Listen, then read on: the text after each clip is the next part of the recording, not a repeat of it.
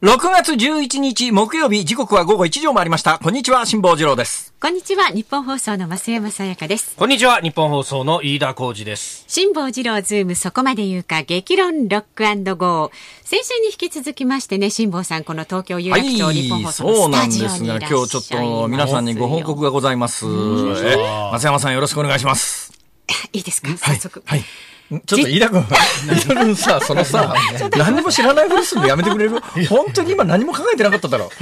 なんか真剣に番組に取り組もうという意思が全くこう感じられないのはどういうことなんだろうね。そんなことないですよ。ね、真今日番組冒頭で、はい7月からこれレギュラーになりますよという話をあしようじゃ、あ、じゃないよ。一応打ち合わせであったじゃん、そういう話が。えあ、そうか、そうか。あ、そうか、そうかじゃないでしょ。ごめんなさいねいうことでございまして、7月からついに、ついにですね、そうなんです。えーレギュラー、よ、よっ。てねついにレギュラー化することになりました。えーいや、ついにレギュラー化って言って。も、もともとあの、毎週土曜日やってたんですよね。そうなんです。週に1回だったのが、なんと毎週月曜日から木曜日ですから、毎日。思えば、まあ、毎日ですか。月火水木思えばですね、この辛坊治郎ズームそこまで言うかっていうのに最初来てくれって言われた時に、はいはいって言って、週、まあ土曜日だからはい、土曜日の朝、あの全国ネットの大阪から初、報ええ道番組やってるじゃないですか。ええまああの後では、い。週末東京で遊べりゃいいなぐらいな感覚で お仕事をお受けしたんですよ。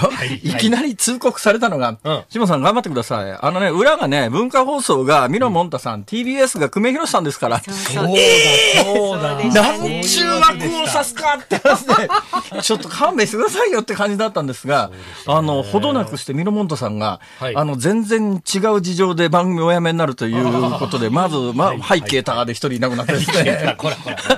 一人いなくなったわけですよ。で、残り TBS のね、あの、はい久米宏さんはずっとやらってらっしゃったんですがええ、私の方が先に降板することになりましてですえねえ、あのままやってりゃ俺だけ残れたのに、と。いや、そうですよね。いなくなるんでしょ？そう久米さん。そうらしいですいうこと？で、あのまま言ってる。あれ、ほら、ミノモンタ撃破して、久米宏も撃破したって言ったら、一つ伝説になったはずなのに、途確かに。中でやめちゃいましたからね。はいしかし、あの、やめたに関しては、ネット上では一応、あれはですね、はい。私が何かこの番組で暴言を吐いて、ええ。それを増山さんが訂正したのに、私がその訂正を遮って、また暴言を吐いたということで、それで降ろされたということに一応なってるらしいですが、あそうなんですかなんですか？関係ないですよね。関係ないです関係ないです。で、けしからんのはですよ。けしからんのこの私がここでわーって喋ってるやつをそのまま録音したやつを、はいネットでバンバン流してるやつがいてですね、これが再生回数10万回とか言ってんですよ。10万回も言ってるあれ10万回も言ったら何万円もそれをアップした人に上がってます。入ってますから。これが最大の問題なんですよ。最近やたら変な YouTuber がですね、あの、それはダメだろうということをして、どんどん動画に上げるのは、再生回数至上主義ですから。だから一定数の再生回数になったら、まあ、もちろんね、それは一応全く審査がないわけじゃなくて、江頭さんなんかいきなり何百万人という、あの、メンバーというかええ。会員登録を抱えても、それでも一つ一つ広告の審査が通らなきゃ、広告つかなければお金にならないんで、ということもありますけど、だけど、多分私のそのかつてここの番組で暴言、あいや暴言じゃない、いや。お話をしたことが、インターネットに上げてるやつが、勝手に録音してる上げてるやつのところに金入る構造って、だから、だから最近ね、この手のものがはびこっちゃうんですよ。週刊誌も同じで、週刊誌なんか知ってますか？今最大の発行部数を誇る某週刊誌でもはい、全盛期の4分の1ぐらいしか発行部数がないんですよ。そうするとね、紙媒体ではもう商売にならないからはい、結局ネットええ。で記事を流すと、それがまた回数回れば、だから中身なんかどうでもいい。とにかく再生回数だけ稼げば、稼げばいいっていうことで、で、その再生回数稼げばいいということで言うと何千万人も見てる可能性があるということで、自分で何かをアピールしたいとか、こんなひどい目に遭いましたみたいなことを、その事実関係はともかく、その人はそれをアピールしたいっていう場合には、そこにネタを持っていくわけだ。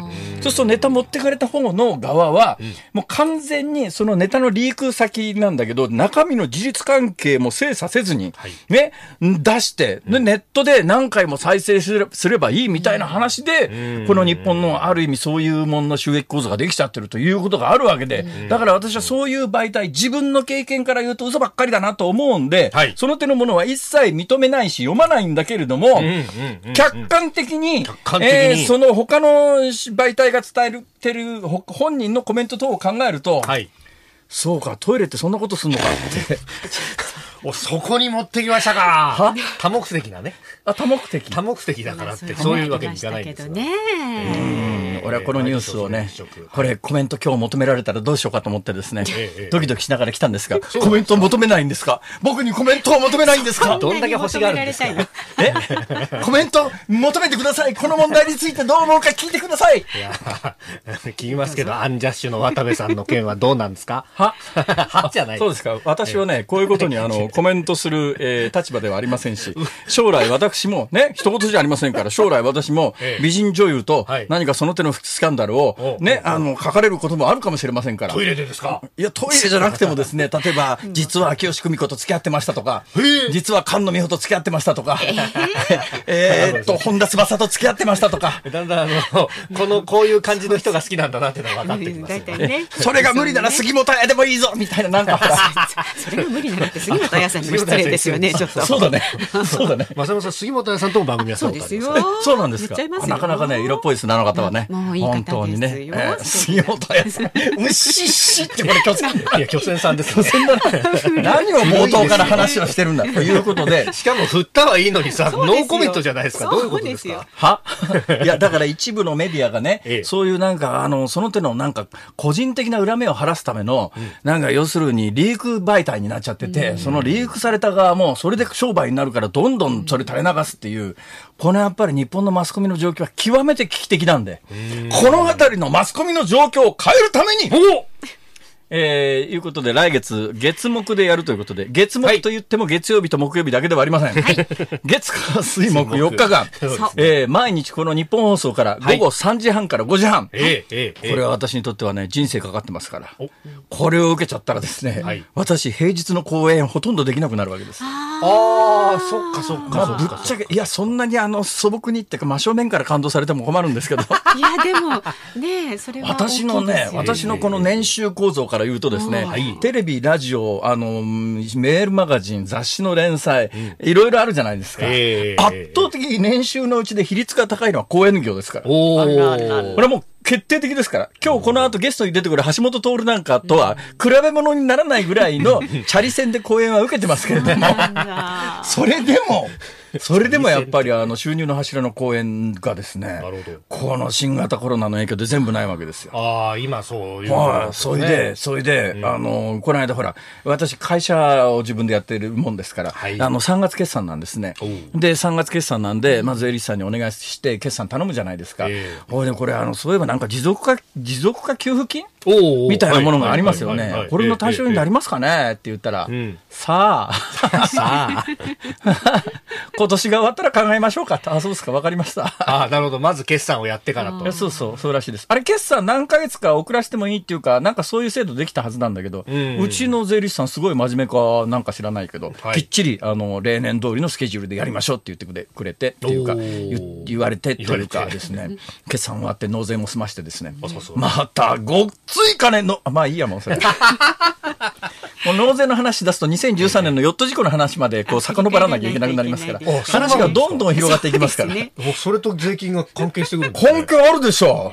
なんだ、あの、遭難して税金使って助けてもらいやがって。あ そういうことですか？そういうことですか？なんだ？てってみたいな、ほら。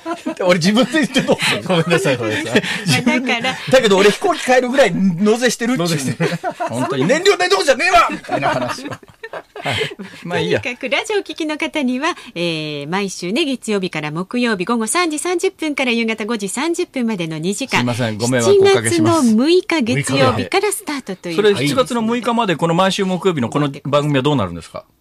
えっと、あるはずですよ。あある、ある、7月ある、あります。のあ、そうですか、わかりました。直前はじゃあ直前週まで毎週木曜日、これ3時間やって、はいえーその翌週からは月火水木4日間を午後3時半から、えー5時半までの2時間毎日やって、はいで、金曜日に有働さんらしいですね。そうそうそう元 NHK の有働さん。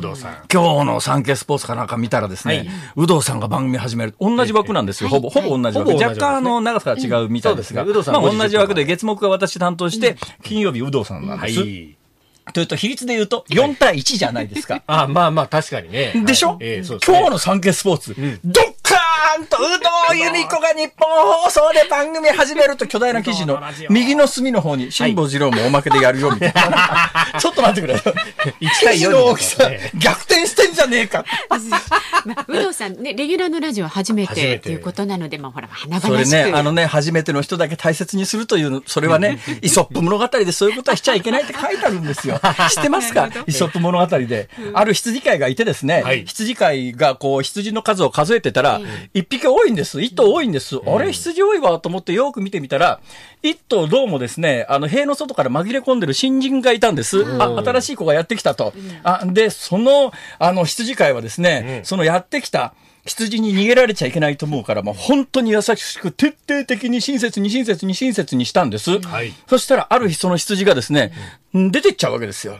で、その羊に向かって羊飼いは、ちょっと待てよと。お前これだけ丁寧に一生懸命お前のためにね、頑張ってやってやったのに、なんでお前それって逃げてくわけって聞いたら、その羊が言うには、あのね、確かに私はそういう風にしてもらいましたけれども、あ、自分の待遇を見ていて、次に同じように新しいのがやってきたら、今度はそっちが大切にされるんだろうなと思ったから、もう私はここで帰るんですって言って、いなくなっちゃったというのが、今から2500年も前だよ、イソップって。はい。人類というのは2500年間進化していないということが、よくわかりました。有働さんは羊じゃないんで大丈夫だと思いますあそうだけどね。辛坊さんのことも大事ですよ。大事大事大事大事。次郎ちゃん大事大事。とてもそうは思えない。そんなことないですよ。ということで、一つよろしくお願いします。よろしくお願いします。さあ、今日なんですけれども、激論ロックゴーお送りしていきますよ。1時台、2時台は、辛坊さんが独自の視点でニュースを解説するズームオンスペシャル。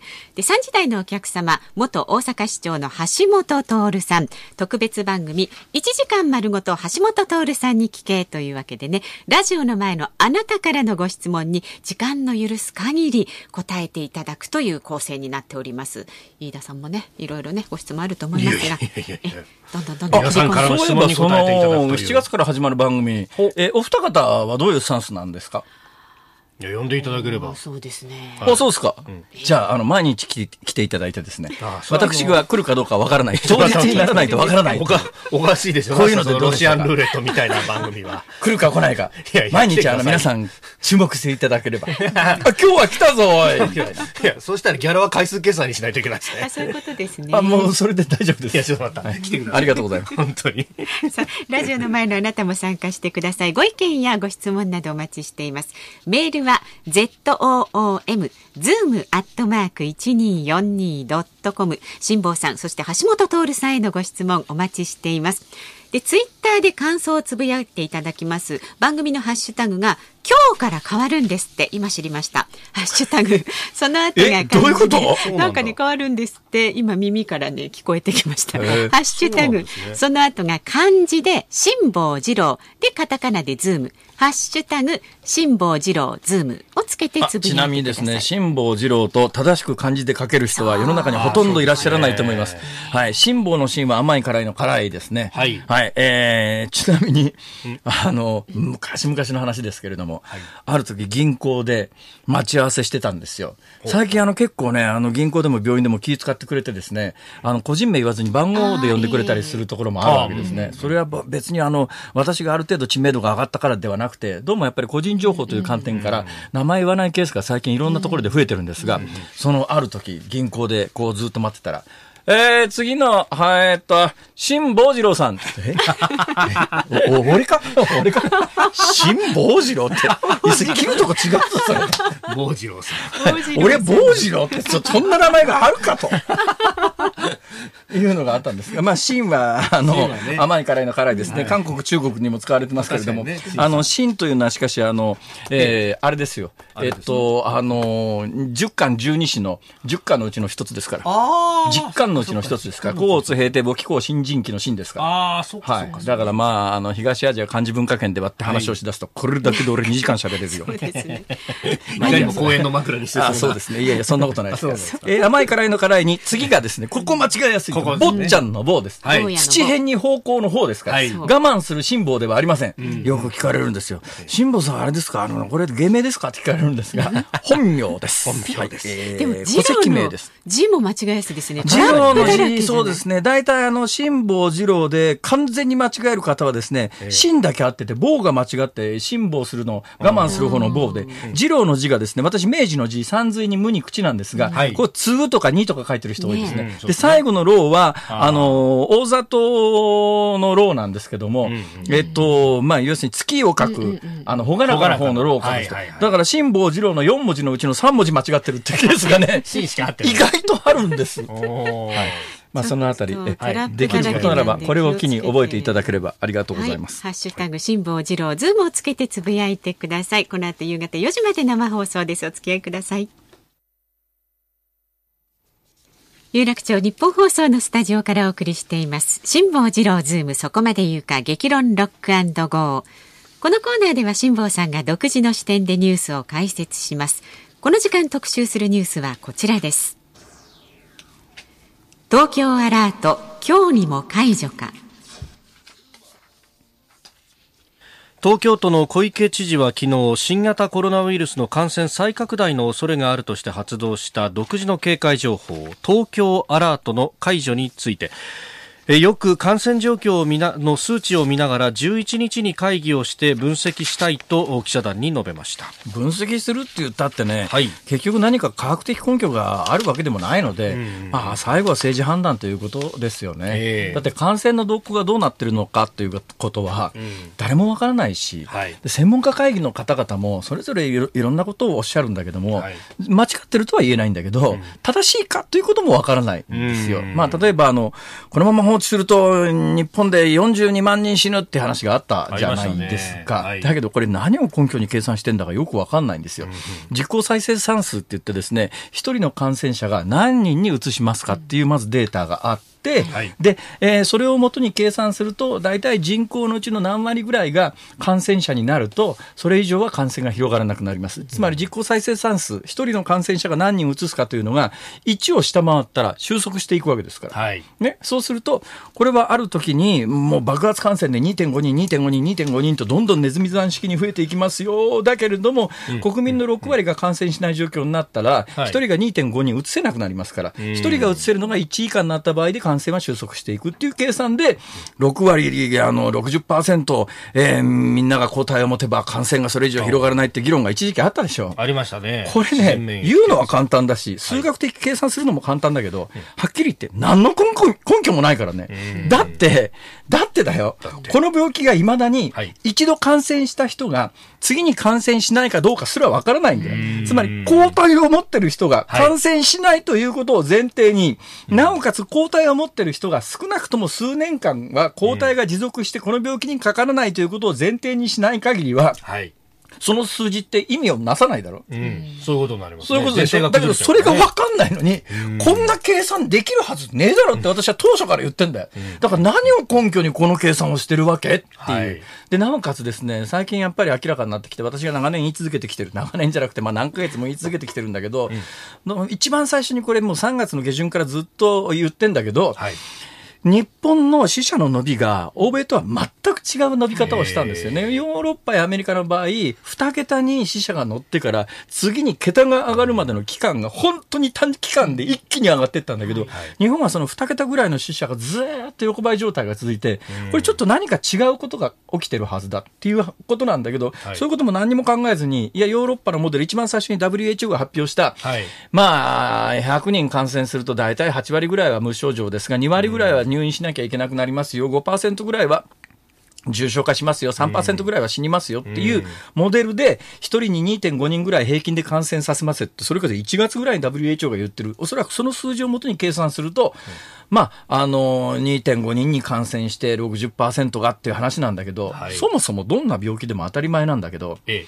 かからない人いるんだよね。うん。でどうもやっぱり日本、あるいは東アジア、日本だけの問題じゃなくて東アジア。はい。ただ私はね、最近ちょっと全然関係ない話で言うと、んあの、麻生さんが、あの、民度がね、いや、海外からなんか日本は特別な薬でも持ってんじゃねえかって言われたけれども、いや、あの、日本は民度が違うんだよって言ってやったんだよ、はははって、じゃあ相手が黙ったんだよっていう話があったじゃないですか。ありましたね。えー麻生さん、今日お招きしております。それでは麻生さん、もう一度再現してください。まあ、海外からは日本が何か魔法でも使ってるんじゃないかと言われますが、こっちは民度が違うんだ、おたくらとはと言ってやりましたよ。よくつらつらと言いますよね、本当にね。これはね、ちょっと悪大胆が過ぎあの、いや。一部に擁護する声もあるようですが、はいダメです。はい、なぜダメかというと、はい。仮にこれを想像してください。えね。埼玉県である病気が蔓延したとします。はい。東京は抑え込みに成功したとし仮にします。はい埼玉県知事がはい東京都知事に電話をかけてきて、まあ冗談も含めて、東京は、なんか魔法の薬でも持ってんですか？言ったら東京都知事が、いや、埼玉とは民度が違うんだよって言ったら、それはもう、ダメですよ何これはダメだよね。だから一部になんでダメっていう人は、民度という言葉を、あの、放送で使っちゃいけないんですかとか言う人いるんだけど、そういう話じゃないから。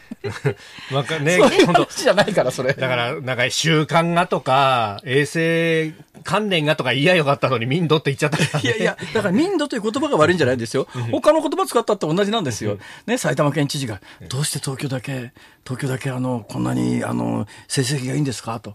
なんか魔法の薬でもあるんですか？いや、埼玉は野蛮だからって言ってるのと一緒だからね、これ。ま だだから民民度っていう言葉が問題じゃないんだよ。文脈なんだよ。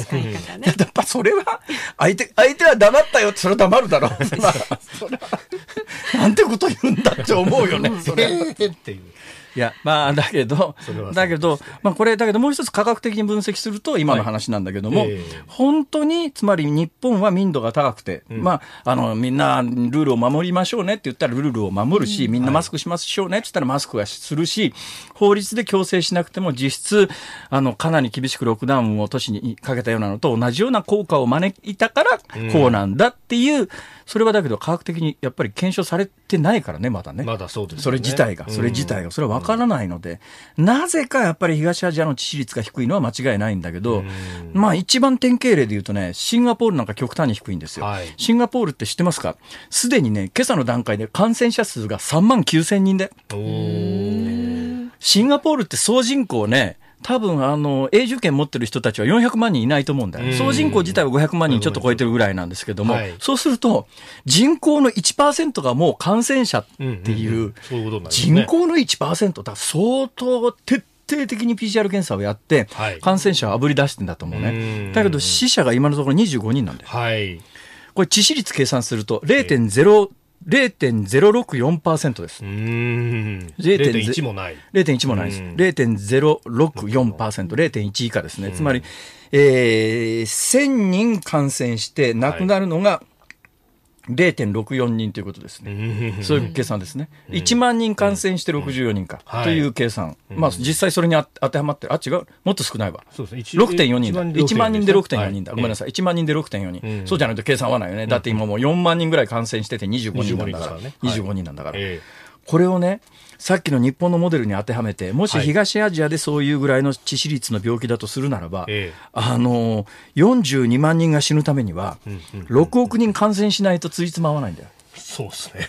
えありえねえだろ、それ。日本ってそんな人口いたっけって話になってくる。だから、この発表した人は、この病気の致死率をどのくらいと見積もってるのかと。うんうんうんだけど、致死率の正確なデータなんか本当はないはずなんだ。一番最初に1月の段階で WHO が言った、はいね、3%ぐらいっていうのがうんずーっと継続してるとすると、その後いっぱいいろんなデータが出てんのに、いまだにその数字をもとに計算するっておかしくない？うん。確かに。で、これまた私1月ぐらいに、はいこれ本当にね、1月って言うとですね、ある番組で言ったらですね、本当に1月ですか？って突っ込まれたんで。ごめん、2月かもしれないって言って、自信なくなっちゃった。その程度のもんだと思って聞いてくれや。まあでも相当初期ってことですね、コロナが。あの、感染症の専門家で、今でもテレビよくお出になってる方、まあ、その本人に聞いていただきゃわかりますけれども、はい話をしたときに、これ、PCR 検査を定点観測したら方がいいんじゃないですか？つまり、一体どのくらいこの病気がこの国で蔓延しているのかの基礎データが全くないと、相当広がっている可能性もあるし、全く広がっていない可能性もあると、やっぱどのくらい感染者がいて、どのくらい重症化して、どのくらい死ぬのかというデータがないと対策立てられないので、定点観測しましょうよって言ったら、その感染症の専門家の方は、その段階では、辛坊さん、あのね、ほとんどいないと思いますよ、日本ではまだ陽性者。だからこれ1000人 PCR 検査しても、ほとんど出ないと思いますから、意味がないと思いますって言われたんです。ああ、そんなもんかいなと。で、ところがそれからずっと時間が経っていって、PCR 検査にいろんな人が殺到して、もう PCR 検査がパンクして、希望者のごく一部しか PCR 検査ができないという状況になっちゃったら、その検査のために無症状の人を1000人集めてきて定点観測のために PCR 検査するなんてことはできなくなっちゃったね。で、できなくなっちゃったから結局、日本でそういう大規模調査が行われてないんです。ようやくここへ来て、はい、PCR 検査、PCR 検査も今ね、だいぶ楽になってきてて、はい、私の知ってる地方の結構大きな病院では、あの、PCR 検査の機械って1台1000万ぐらいで買えるらしいんで、その結構何台も手当てして、相当数 PCR 検査ができるっていう体制整えたら、患者が全くいなくなって、希望者もいなくなって、新藤さん。宣伝してくれませんかね？うち PCR 検査誰でも受けられますけど。抗体検査もっとできるんですよ。抗体検査。はい、この間、先週、うん、ね、巨人関係の人219人調べたら、はい、4人抗体検査で陽性になりまして、2人調べてみたら PCR 検査で、あの、ウイルス持ってましたって話があるよね。はい、なんであれ抗体検査なんだと。抗体検査なんか意味ないわけですよ。つまり抗体持ってるっつったって、PCR 検査で陽性なら、まあ、例えばまあ、あの、今一般的に言われてることが正しいとするならば、それはやっぱ隔離しなきゃねって人に移さないようにしてくださいねっていうことを PCR 検査で陽性をあぶり出すことには一定の意味があるとしましょうね。だけど感染予防のために抗体検査することに、ね、意味がない、ないんですよ。まあ、実、ぶっちゃけ。はい。というのは抗体検査って、今回陽性4人出て、調べたら4人 PCR 検査かけたら2人ね、今もウイルス出してる人がいましたって、これはまあ PCR 検査の陽性者ですね。はい、じゃあ残りの陰性の人はどう考えたらいいのかというと、これ2つ考え方があるわけです。どういう考え方があるかというと、P、え、抗体検査で陰性になった人というのは、この冬、新型コロナウイルスには感染していませんということの証明にはなります。となると考え方として2通りあるのは、うん新型コロナウイルスの感染履歴がありませんから、今後かかる可能性がある人ですというふうに考えるべきなのか、この人はかかりにくい人なのか。両方あるわけですよ、可能性としては。だから、何かを語っているかというと、はい、抗体が陰性だからといって、それが何かを語っているわけではないんですね。で、さらに言うならば、はい、まあこれ4人の方陽性になりました。ね、じゃあ4人の抗体陽性の人は、はい般的な常識で言うと、もうすでに新型コロナウイルスにかかってる人ですから、抗体が持続している限りは、うん、次新型コロナウイルスには感染しにくい人です、ということが一般的には言われてますけれども、WHO は今回の新型コロナウイルスに関して言うと、はい、抗体が陽性だからといって、かからないという保証はどこにもありませんという言い方なんですよ。となると、どっちころになったらほとんど意味がないわね。ねじゃあなんで巨人はそれをやったのかというと、はい、本来ならば PCR 検査した方がいいんですよ。うん、今、感染、実際に接触プレイで感染するリスクがあるのかないのかという判定するには、だけど PCR 検査の方が逼迫してるからそう簡単には受けられない。うん、抗体検査は金さえ払えば今、はっきり言って誰でも受けられます。はい、その同じ鳥取県の私の知り合いの病院は、抗体検査もできるようにして、抗体検査なら1万円払ってもらえばいくらでもできますよ。どんどん患者呼んでくださいって言って、いや、そんなこと俺ラジオで言えねえしなって言ってるか、今 は。そうですね。鳥取今、抗体検査ってそういう状況なんです。だからまあ、あの、巨人は218人調べるにあたって、PCR 検査はハードルが高いけど、抗体検査は金さえ払えばすぐしてもらえますから。だからソフトバンクは、一応全従業員の希望者4万人、希望者かな？どうか知りませんけれど、4万人調べたじゃないですか。これが注目ですよ、抗体検査。一ぱいいろんなところが抗体検査始めて、実はこの冬日本で新型コロナウイルスに何人ぐらいの人が感染してたのかというデータが出始めているわけです。そうすると相当、やっぱ何十万、一番少ないやつでも数十万人は感染してたということになると、えー、日本で今亡くなっている方が1000人弱ですから、はい、日本における重症化率、日本における致死率というのがようやく分かるようになりました。で、これをもとに、正確に、やっぱ次の冬どうすべきか、はい。しっかりやっぱり考えていく、そういう時期に来てるんだなと思います。だからといってね、感染予防の努力をするなという話ではありませええん。これ全く違いますから、感染努力が必要なのはさっき私の予測で言うと0.1%ぐらい、シンガポールだともっと少ないよねって言ったはい。致死率ですが、うん日本ではまあそこまで感染が広がらない可能性の方が私は高いとは思いますが、仮によ、ええ。仮に1000万人がうん。感染した場合、致死率0.1%でも1万人は死ぬということですよ。ですね。で、これは一で致死率0.1%というのは、医療が崩壊しない場合、ちゃんと呼吸管理ができて、少なくとも酸素吸入、できれば人工呼吸器、はい。もっとできればエクモっていう血ええ液交換するところまでができて、その致死率ぐらいに抑えられる可能性があるということですから、ほっぱらかしたら、それよりはやはるかに高い致死率になりますから、それこそまあ1 1000万人感染したら10万人近く死ぬみたいなこともないとは言えないんでね。だからまあ感染拡大の努力は必要ですけれども、はいだけどじゃあどこまで社会としてしなきゃいけないのか、都市をシャットダウンするようなことも含めて必要なのかどうなのかという議論は、はい。やっぱこの落ち着いてる間に今こそすべきだろうと思いますが、言うてるうちに時間じゃねえか？そうですね。ちょうどいい感じになりました。 Zoom On この後2時台にもお送りします。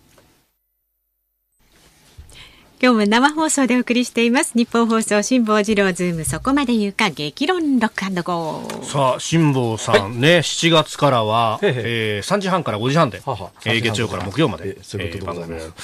えーえー浜野俊彩香さんメールでいただきました横浜市港南区の方、農業の方ですね。はいえーレギュラーおめでとうございます。あ、ありがとうございます。土曜日と違って。いや、やっぱりおめでとうございます。ありがとうございます。いいよね、この会話で。あ確かに間違いないよね。間違いないどこも間違ってないよね。どこも間違ってないねえはいはい。月曜、あ、土曜日と違って、月から木の4日間、辛坊さんの声が聞けるとなると、どんな爆爆弾発言が出るか楽しみです。いや、大体ね、月火ぐらいで息絶えてね。はい 水曜日はもう出てこないちゃんとペース配分してください。ちゃんと出てきてくださいねよ。そうえー、毎日はきついだろうな。飯田君よく毎朝やってんな。偉いな。偉いでしょ。偉いでしょなんて言っちゃダメだけど。飯田君は何？毎朝なの、毎朝ですね。月金？月金。すげえな。え、辛坊さんもやられてたじゃないですか。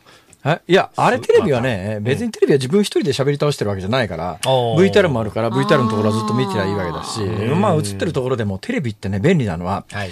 ニコニコしてりゃ持つってことがあるわけですよ。カメラに映ってりゃ、ね、ええ映っててニコニコしてると、それだけで十分間が持つということがあって、もうあの喋らなくたって、あの、顔の表情一つで物事を伝えられるということも逆にあるわけです。確かにねところがラジオの場合は顔の表情で、いくら今日ね、飯田くんがもうヨレヨレの格好でもう武将髭ボーボーで、髪の毛なんかあるからね、かわからないという状況でありますよ。いつもじゃない。あの、リスナーの方にはわからないじゃないですか。まあ喋りさえしっかりしてりゃ。まあまあそうですね。まあ逆もまたしんなりでさ。逆もまたしんなりなんですよ。でしょ？完璧に仕上げてきてですよ。えほいでもう、あの、喋りがボロボロだったら何言ってんだかわかんねえよって話になるじゃないですか。また疲れると、えーとか、あーとか、おーとか、そんなんばっかりになっちゃってね。がね、辛いと思いますね。だから、久米宏さんはよく75歳でね。あの、見事に決断をされたなと思いますよ。はい。敵ながらあっぱれて敵じゃねえか。じゃあね。えー土曜はよく番組冒頭間に合わないなんてことがありましたが、平日の3時半ですが、道路の渋滞率が高くなるかもしれません。ただその時は辛坊一郎さんが放送に来てくれると思うんで、焦らず日本放送に来てください。そうそんなことないよ いやいやいやいや、ちょっと待って。寝るよ。ちょっと、勝手にそれさ、やめてくれるバカにしてますからちょっと。ねバカにしてないです。心の底からバカにしてんだろ、本当に。ちょっと心配なのはですね、はい。まあ、完全に関東に移り住みは別にそういうことは起きないわけですけれども、はいええええまあ、関西の番組をやりながらでしょ？関西の番組っていうのは大阪発だったりなんかするわけですよ。そうするとまあ帰るわけですね、当然。自宅も大阪に置いたままですから。そうですね。えーとなるとですね、月曜日に例えば来るとなると、月曜日はリスクが高いね。何ですか？大丈夫ですよ。公共交通機関動きますから、ちゃんと前日の日曜日から入るのはちょっとなぁ いいじゃないですか。いろいろ予定が。何を言ってるんですか？最近ね。夜中に自転車。三すごく楽しいんだな、これが。6月11日木曜日、時刻は午後2時を回りました。東京有楽町日本放送のスタジオから辛坊治郎と、増山さやかと。飯田浩二の3人でお送りしております。大阪方面からメールが来まして、すっごい雨降ってるって話がありますけどね。そうなんですか？だんだん西からね、雨になってきますよ。東京もこの後、雨の予報出てます。関東はまだ梅雨入りがして、あ、しましたか？あ、じゃあまあ、ぼちぼち雨降ってもね、えー当然なんだと思いますが、こうなると困るのが運動不足ですよ。そうですね。最近、巣ごもりなもんですから、外出歩かないでしょ？外出歩かないないのはすごく体に悪いわけで、じゃあどうするかというと、夜ね、えー皆さんが寝静まった頃にですね、自転車に乗って、ええ。その辺をこう徘徊するんですね。辛坊さん、そんなことしてるんですか？はい。これ結構ね、坂道なんか運動になっていいんですけども、まあね。ただね、先週末に、はい。ある病院の看護師さんと話してたら、えとにかくね、患者が減ってどうしようもないっす。あまあそうだろうなと。やっぱりあの、なんで患者が減ってるかというと、お年寄りの皆さんが自分が感染するのは嫌だから病院に来ないって。なんかすっげえ本末転倒な話だよね。今までじゃあ何、何だったんだっていう話でね、結構大変らしい。のは、はいあの、発熱してる人は別ラインに乗せるルールになってるからだけど病院に来てる人って発熱する人が来るじゃないですか。ところが発熱してると、新型コロナの、まあ、陰性だということを証明しないと、はいなかなか正規ルートに乗ってこない。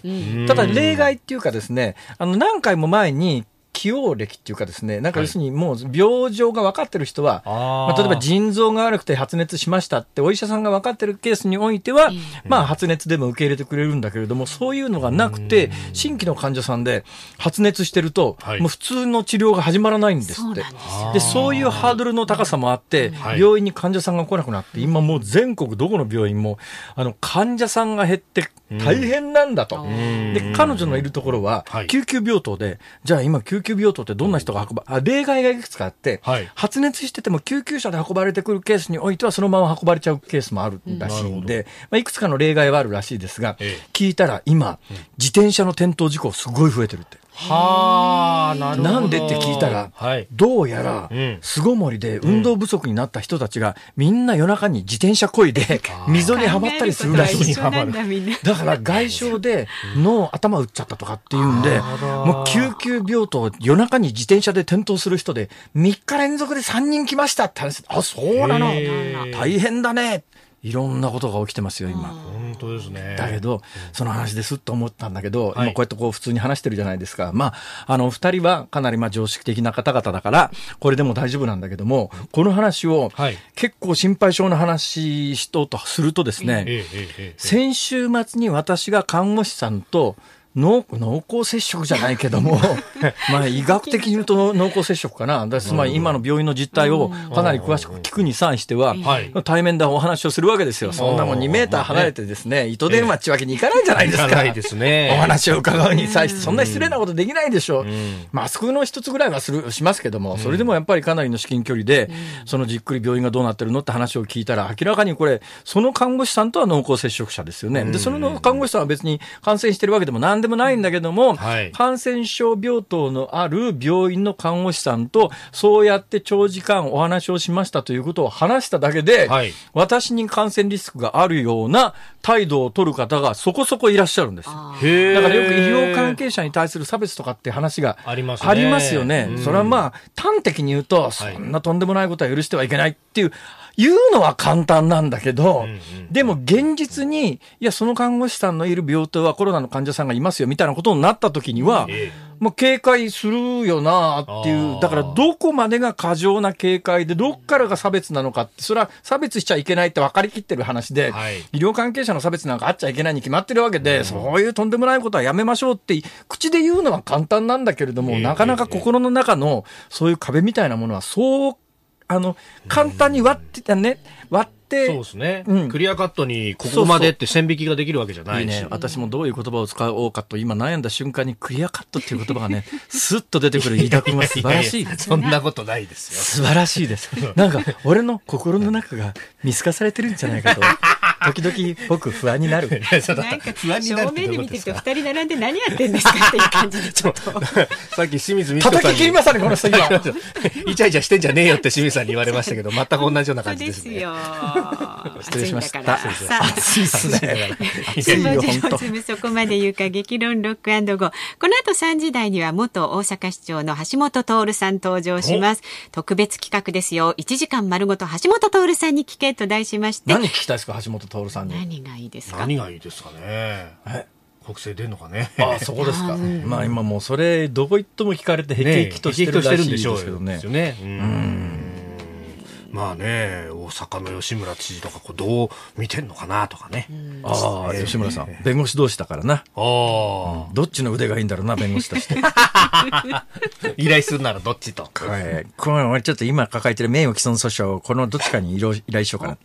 面白いんですよ。えあのねまあ最初東京の弁護士さん、えーはい検事さんを辞めた弁護士さん、それからまあ大阪でもう昔から知ってる弁護士さん、いろんな弁護士さん、弁護士ってええ個性豊かだよね。みんなキャリアも豊かだけど。ああ。ええほいで、あの、どこで裁判するかっていうのを、はいまあ当然訴える場所っていうのがあるわけですよ。私、住所地大阪ですから。ええでも実際本訴が始まって本気で裁判戦うとなったら、家から帰る方が便利ですよね。となるとまあ当然大阪で裁判って話になるじゃないですか。うんだけど、これだけどまああんまり大きな声では言えないんだけれども、噂によると私7月からですね、週の半分ぐらい東京で暮らすということになった時に、そうですね。どうしたもんかな。しかもね、開かれるの平日ですから、ああ、そうですね。月火水木こっちにいますね。そうそう、そのために大阪帰らなきゃいけないのか。まあ、番組のことを考えるとこちらでしていただいた方が何かと、ねあの私たちも都合がいいかなっていう感まあ、あじですよね。の、歩いて行けますんで、東京地裁でしたら。何そそのかしてるの？何そそのかないんだ。おかしいだろ、それ。本当。ええ、じゃあ、そのあたりも え、橋本徹に聞いてみようという。あそうなんです違う？どっちの方が？どっちで裁判をやるべきか。ああ。やっぱ裁判所によって違うんですかね、そういうのって。いや、裁判って本当にね、当たるも発見、当たるのも発見で、最終的には裁判官の、もう、気持ち一つだからね。まあねだから、当たりが悪ければどうしようもないよね。ああ。え、場所って選べるんですか？裁判。基本的に裁判権ですか？裁判権は、まあ基本的にまあ、まあ、あの、相、訴える相手が、あいるところか、自分の住んでるところか、大体まあどっちかでしょうね。全然違うところで訴えるのは法的には可能かもしれないですけど、私は弁護士じゃないんで、そういう実務的なことは知りませんけど、だけどそういう人はおらんでしょ。まあそうですねね。で、大阪で住んでいながら東京の企業を訴える、東京の人を訴えるのに沖縄の裁判所に訴えるかって。いや、そうですね。ほな、リゾートついでに裁判行こうかっていうわけにはいかんだろう。わからんけど。それこそ知らんけど。そうですね。うーん、どうなんだろまあ、いろいろなご質問、どんなことでも構いません。ズームアットマーク 1242.com。ツイッターで感想など、それからご質問など、えーある方は、今日から新しくなったハッシュタグ、えーツイッターですね。ハッシュタグズームじゃないや、これは昔の、ハッシュタグ辛坊治郎ズームをつけてつぶやいてください。ハッシュタグ辛坊治郎ズームをつけてつぶやいてください。ニッポン放送辛坊治郎ズームそこまで言うか激論 Rock & Go。この後は辛坊さんがニュースをズバリ解説 Zoom On スペシャル後半戦です。辛坊さんが独自の視点でニュースを解説する Zoom On。この時間特集するニュースはこちらです。横田茂さん死去。北朝鮮に拉致された横田めぐみさんの父、横田茂さんが今月5日、老衰のため87歳で亡くなりました。え9日、今週の火曜日に妻の早紀江さんら家族が都内で記者会見を行いました。えー妻の早紀江さんは、夫は全身全霊で打ち込み頑張ったと思っています。何年経っても恵みを必ず取り戻すため頑張っていきたいと話しました。う。昨日記者会見が行われましたか？えーと、おとといですね。あ一昨日ですかはい。えええーっと、はい。あ、記者会見、あ、奥奥様ですか。そうですね。えっと、私も出席してましたが、奥様と、それから、あの、めぐみさんの弟さんにあたる双子の拓也さんはいと、哲也さん、えー、3人で、えー答えたと。1時間ぐらい、まあ、記者の質問出なくなるまでずっと答えていらっしゃいましたね。江田君現場にいたんだ。はい、いました、いました。どんなことを皆さん話されてました？いや、もちろんその北朝鮮、その指導部許さんというのはもちろんなんですが、私結構このメディアに向けてのメッセージっていうのも、は濃厚に感じたところがありました。あんまり新聞読んでも書いてないか、そのあたりが。そうなんですよ。特にですね、あの、冒頭発言で、えー双子の弟の哲也さんが、えーもちろん北朝鮮が、あー一番悪いと。ただ、問題が解決しないことに対して、ジャーナリストやメディアの方の中には、総理は何やってんだと。えー一丁目一番地のはずだろう、北朝鮮問題は、ということで、まあ、政権批判の材料として使っている方もいられますが、まあ、ここまでは私の言い訳ですけども。えー安倍総理、安倍政権が問題なのではなく、40年以上何もしてこなかった政治家や、北朝鮮が拉致なんてするはずないでしょと言ってきたメディアがあったから安倍総理、安倍政権がここまで苦しんでいるんです。安倍総理、安倍政権は動いてくださっています。やっていない方が政権批判をするのは卑怯ですというふうにそこまでおっしゃったんだ。いや僕びっくりしました。卑怯ですとまで結構強い、語気も強くですね、はっきりとした口調で、あの、憤りも込めて哲也さんおっしゃっていたことっていうのはそれはあんまりニュースになってない？なってないですね。ちらっとなってた。ちらっと、で、あの、朝日新聞は、このメディアの部分をカットしてですね、えー、40年以上何もしてこなかった政治家の部分だけを取り上げて、えー、あの、コメントを確か出していたように記憶してます。なるほど。はい。うん、まあ私はこれね、はい、まあ私もその何もしてこなかったうちの一人だから、あもうそれ以上ごめんなさいしか言いようがないんでね。ごめんなさいですけど、私は現場にいたから時代の証言者として、はい、この国で何が起きていたのかというのは、やっぱり喋るっていうか、語り継いでいかなきゃいけない。つまり同じことを繰り返さないために、うん、まあ事態を好転させるために、問題を解決するために少しでもできることがあるとするならば、はい、この国で何が起きてきたのか、起きていたのかということを、やっぱり喋る。これもう何回もいろんなところで喋ってて、えー、お前またその話かよって言われるのはもう100も承知の上なんだけれども、でもやっぱり喋っていかなきゃいけないのかなと思いますよ。今でこそ、ね、北朝鮮、今のニュース原稿でも北朝鮮、はい、拉致ということを、まあ、やったということを前提に、はい、それはまあそう当然ですよね。つまり2002年の小泉訪朝の時に北朝鮮が認めましたから、はい、それ以下、以前は、まあ、まさに横田さんの弟さんがおっしゃって、めぐみさんの弟さんがおっしゃってるように、うん、拉致などあるはずがないっていう意見が、はい、もうメディアのど真ん中ですからね、うん、私は目の当たりにしたのはね、まあ、どことは言わない某 TBS のですよ。あの深夜の番組で当時、もう亡くなられましたけれども、はい、有名なニュースキャスターの方がいらっしゃって、その方が、その日の小泉訪朝の時の昼間の特別番組、全局昼間特別番組やってたんですね。つまり昼間どんな北朝鮮に渡った小泉さんが発表するだろうかということで、国内全テレビ局は特別番組体制で、まあ、その某 T 局はですね、はい、えー、夜中のニュースキャスターの方が出てきて、ニュースキャスターをしてて、うん、で、まあ、発表が出るまで時間がありますよね。で、スタジオの中でどういう議論が行われていたかというと、うん、その当日だよ。もうこの拉致問題の解決のために、日本の総理大臣が北朝鮮に行ってるその当日に、スタジオで何言ってたかというと、いや、これ無駄ですよ。大体北朝鮮がね、拉致なんか認めるわけないじゃないですか。さすがにこの時代、2002年の9月の段階では、北朝鮮は拉致などするはずがない。とまでは言わないんですね。それはもうちょっと前の話で。はい、でこういう北朝鮮は拉致をしたかもしれないけれども、したかもしれないけれども、そんなことを北朝鮮が認めるはずないだろうっていうのが、そのスタジオの会話なんですよ。ずっとそういう会話でみんなヘラヘラ喋ってるわけですよ。こんな小泉総理が北朝鮮にいたって何もそんなもん解決するはずないんじゃない北朝鮮がそんなこと認めるはずがないだろうっていうのが、その日の番組の論調だったんですが、第一報、えー、5人生存8人？の方が亡くなってる、北朝鮮は拉致を認めたっていう第一報が入ってきた瞬間に、それまでそうやってヘラヘラ言ってたスタジオが、凍りついたのね。一変したんですよ。つまり北朝鮮がそんなことするはずがないって言ってた人たちは、その当日、北朝鮮がそんなことを認めるはずがないって言ってて、番組の生放送の最中に、北朝鮮が拉致を認めてったっていう、その第一歩が入ってきた瞬間に、スタジオ凍りついた。キャスター以下全員黙り込んだその瞬間を俺は目撃してるからね。えーえー、そういう時代なんですよ。だこの北朝鮮が拉致を認めるまで、あのテレビで拉致って言った瞬間に、はい、日本の北朝鮮の出先組織と北朝鮮を支援する団体から猛烈なクレームが来て、その数年前なんか、はい、あのいや、その数年前じゃないの、まさに小泉訪朝まで北朝鮮という言葉は単独でマスコミで使っちゃいけない言葉だったんですが、必ず朝鮮民主主義人民共和国というのを必ず一回言って、うん、その後略称で北朝鮮というのは構わないけれども、はい、朝鮮民主主義人民共和国という正式国名抜きで、北朝鮮って言った瞬間に、クレームの話で、うん、あの謝罪しなきゃいけないっていう、はい、そういう時代ですから。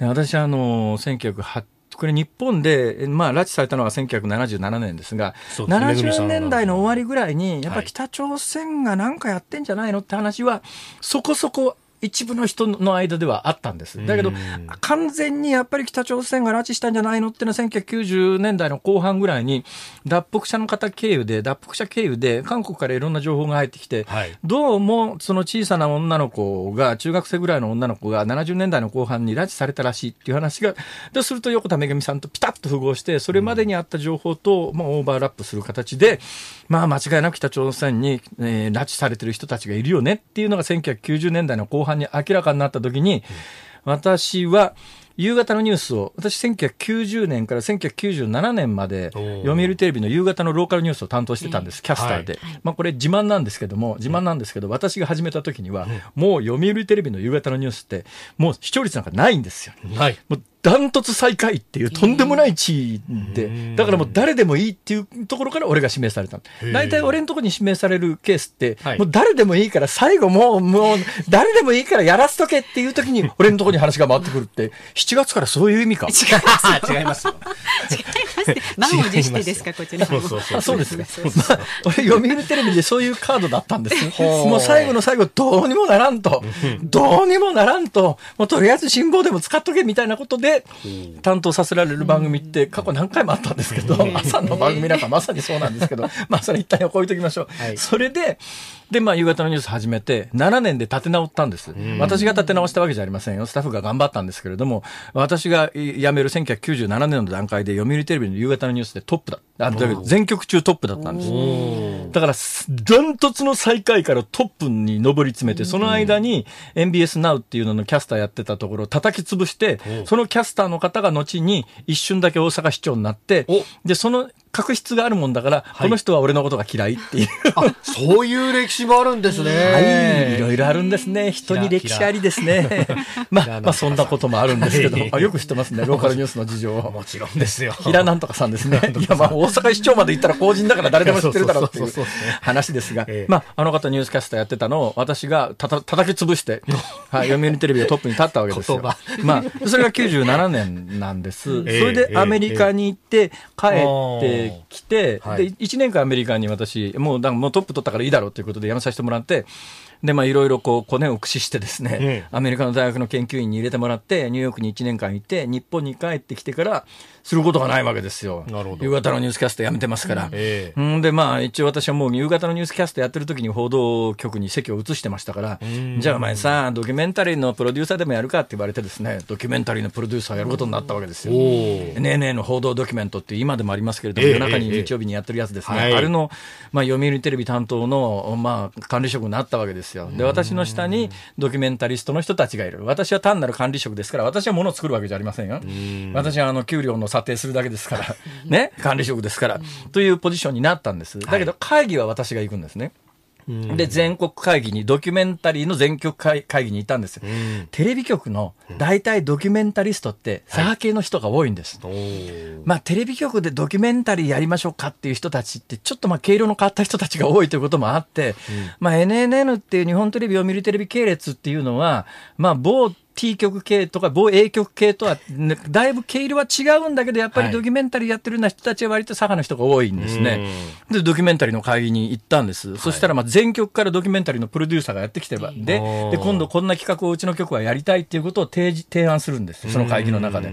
ほいで、新潟の放送局のドキュメンタリーのプロデューサーがですね、はい。北朝鮮の拉致されてる可能性のある人の家族の証言が取れますので、この北朝鮮の拉致問題がやりたいって1998年だと思います、その会議が。その1998年の会議で、ええ。新潟のテレビ局のドキュメンタリストがはい、全国会議で、あの、その話をした瞬間に、ん。もうベテランのの会議に来てるドキュメンタリストの重鎮と称する人たちが、はい。もう何回も賞を取ってるような人たちが、ええ。バーンと立ち上がって、北朝鮮が拉致などするはずがない。拉致というものは日本の右翼と韓国の情報機関がでっち上げた。デマで陰謀だ。そんなものをドキュメンタリストたるものが口にすること自体が汚らわしいって大演説ぶって、かわいそうに。地方局の小さな、あのー立場の、立場の弱いドキュメンタリストはですね、ええもうそれ重鎮の皆さんにそんなこと言われたらもうどうしようもなくて企画没。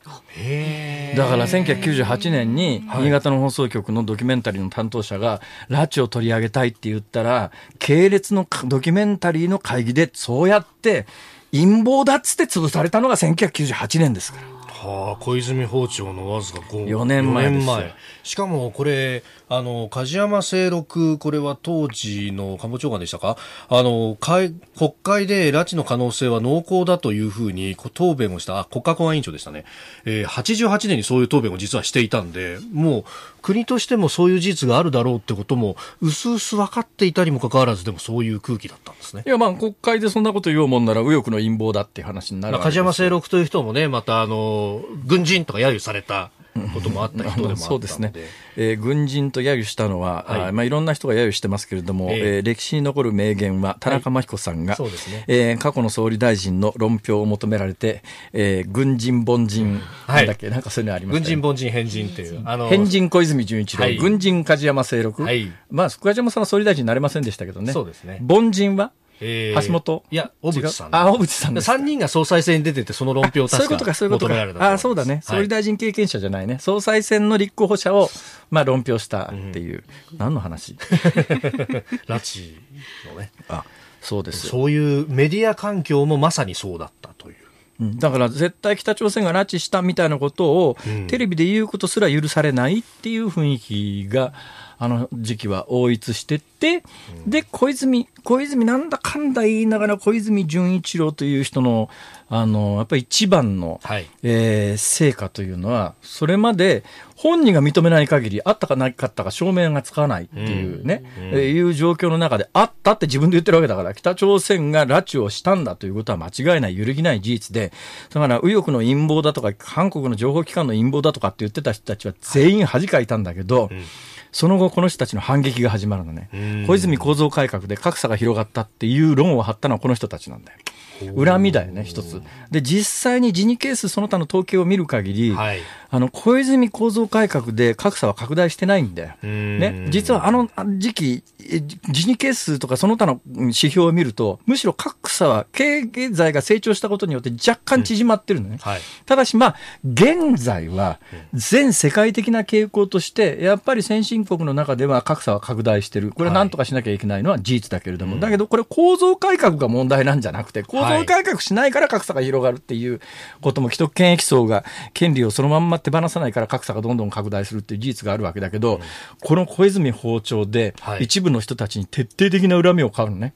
だから小泉政権、あの、叩き潰そうと思って、いろんな発言が行われたやつを詳細に分析していくと、はい。この時にやっぱり北朝鮮は拉致などするはずがないって言ってた人たちとものすごくオーバーラップするのは、最近もそう。だから最近もまさに横田めぐみさんの弟さんが、その記者会見で意味軸も言ったように、えこの数年間見てて、安倍政権は北朝鮮に関ね、あの、拉致問題の解決に何もしていないって言ってる人たちって、かつて、はいあの、北朝鮮が拉致などするはずがないって言ってた人たちと見事にオーバーラップする。だから横田めぐみさんの弟さんは、それはもう目の当たりに何十年もしてきて、はいだけどそこまではさすがにおっしゃらなかったと思いますが、思いはそうなんだ。そういうことを言ってる人に限って、拉致は、拉致は陰謀だっていう、右翼の謀略だって言ってた人たちですから。うーん。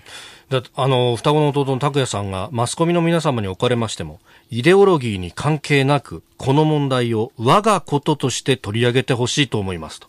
あの、横田茂さんがどういう人でしたか、強くて立派で、芯の通った人だったみたいなことを引き出さんがための質問が結構飛んでたんですよ。で、それに対して拓也さん、逐一言ったのは、いや、人の親だったら誰だってこういうことをしたはずなんですよっていうのを何度も何度も繰り返されていて、それは、その神格化されるとか、あの得意なケースじゃなくて、我が事として捉えてくださいっていうことを何度も繰り返してらっしゃるんですよ、ね。そうなんだよ。だからね、だからそのね、何もしてないって言った人たちに、じゃあどうすればいいのって俺何回も聞いたことがあるんだけど、みんな言うのは、共通して言うのは、ちゃんと話し合いが大切なのよって言うんだけど、ええええどうやって話し合うんだよって言って、話し合いで動く国じゃないって、もう何十年も見てきたらわかるだろうと、この国は、ね、トランプ大統領になってから北朝鮮は一瞬南下した。はい。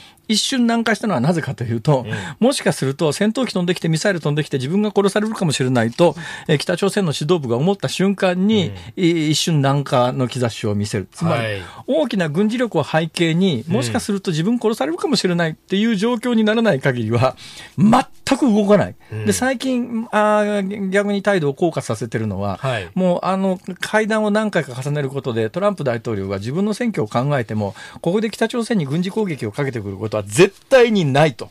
政治的にも国際政治力学においてもないということを見切ったと。うーん。だからまあ北朝鮮も最近非常に強気に出てると。そうですね韓国なんか、なんか連絡回線切っちまうみたいな。そうですね。もうほとんど話もしないみたいになってますよね。それね、話し合えっていう。いや、だからどうやって話し合うのよっていう。ねえちょうどだから、明日6月12日、2年前のこの日に、シンガポールで、えー米朝の首脳会談が行われた。ですが、そこからどうなったのかっていうのを考えると、やっぱり圧力をある程度かけこれだからね、ないといけない。だけど圧力さって日本の力じゃ残念ながらかけられないっていうのは、例えばもうこれ1997年、8年段階ではい、北朝鮮が拉致をしたということが、まあかなり濃厚になってる段階で、これアメリカならどうするかというと、アメリカが自国民がこんな目に遭ってたら、まあ、あのトランプ政権誕生直後と同じで、まあ軍事的な圧力で、いいよと、これほっとくんだったらお宅の国潰すようん。って言われりゃ、はい、返します。だけど、日本は残念ながらそういうことができる国ではないし、それそういうことができる力も、まあ残念ながらないし、えー法制度はもっとないし、という状況の中で、話し合って解決しろよっていうのは、もうもうほぼ暴論としか言いようがないの。うんあれ、国として拉致を認めたっていうのも、お現場が暴走してやったってことになると、じゃあ北朝鮮の国内で捜査して司法手続きをちゃんとしろっていうふうに言われるけれども、国としてって言った瞬間に公選権のない我が国は何もできなくなってしまうっていうことまで見越してたんじゃないかと指摘する人もかなりいますよね。本当にね、もう、まあ、私もそういう経験を自分でしてるだけに、はい。申し訳ないとしか言いようがないよね。だから、これをなんかあの、はい。批判に持ってくっていう神経が分かんないよね。何を考えてんだこの人っていう。だからでも解決するためには、だから今の、ただ今の圧力っていうような方向性ではい。動くかっていうと、そんなもんでは動かないだろうというのも現実に、じゃあ圧力弱めりゃいいかっていうと、弱めたら論外だけど、強めるったって今の方向性で強めるということに、残念ながらどのぐらいの価値があるのかというと、考えれば考えるほど、そうまあ、泥沼にはまっていく感じがするよね、これ。だからあのね、小泉訪朝の時っていうのは、アメリカが圧力をかける、それに対して中国が動けないという状況だった。だからなおかつ経済的なこともあって、北朝鮮は自分の生存権が現実問題として脅かされると、もしかするとこれ、拉致を突破口にして、はい。えー拉致を認めることによって、ね、莫大な賠償金が手に入れられれば、北朝鮮の国内というのを立ちな立て直せるかもしれないと、先代の北朝鮮のトップが考えた。うん。だろうけれども、うん。まあ、ちょっとやっぱり世論を甘く見てるというか、はい。そんなもんさすがにだよ。うん。えー、5人は生存だから返します。だから生存だから返しますって、最初は返すって一時帰国だったからね、あれは。そうですよね。あれも日本国内のいろんなことがあって、はい。それもあの時に5人が帰ってきた段階で、その拉致などあるはずがないって言ってたメディアは、そその後に及んでも北朝鮮との約束だから、うん。一時帰国なんだから、北朝鮮に返せって、早く返せって言い続けてたんだよ。そうですよね。何なんだと。官邸で中山京子さんとか、今の安倍総理、副官房、あ官房副長官でしたが、なんとかこう、そんなことをしたら許されないって言って止めたっていや、そのままあの時に5人が北朝鮮に、まあ、曽我ひとみさんがイメージクもおっしゃったけれどもね、あまあ、まあ、いわゆるあのまま北朝鮮に至るということを考えるとって、もう本当に、俺の人生どうなってたのっていう、まあ、あまあ、唯一の救いは、あの、曽我さんがおっしゃってくださってるように、日本に帰れてよかったっていう、ものすごく素朴な気持ちを話してらっしゃるのが、我々にとってはもう本当に数少ない救いなんだけど、でもそんな救いにすがってる場合じゃないからよ。うん。なんとかしなくっちゃ。なんだけどさ、ここ話が堂々巡りになるんだよ。じゃあ具体的にどうしたらいいのって話になった時に、うっって、俺らができることがあまりに少ないよなと。うん。ズームオン後半戦お送りしました。あのお聞きの日本放送では今夜10時から2003年に第29回放送文化基金賞ラジオ部門本賞を受賞いたしましたドキュメンタリー作品大変いい作品なんですが、はい、ただいまを聞くまで母横田早紀江の祈りを急遽再放送でお送りいたしますので、はい、こちらもねお聞きになってちょっとね、改めてもう一回考えてみてください。あの生前の茂さんのインタビュー音源などを交えてお送りするということなんですが、これを作った日本放送報道部の宮崎優子記者。さっきねニュースを読んで読んでました。この間あの会見の時にもいらっしゃってていて、やっぱりこう質問をするにもこれだけこう肉薄しながら番組を作ってそれその後もずっと進行があったということで,、言葉に詰まりながらこう質問をするようなとこ場面もあったりとかですね、まあ、そういったあの会見の模様なども含めてえ、え再編集をしてお送りするということであります、え今日の夜10時から11時10分までの放送です。はい、辛坊さんのニュース解説ズームオンでした。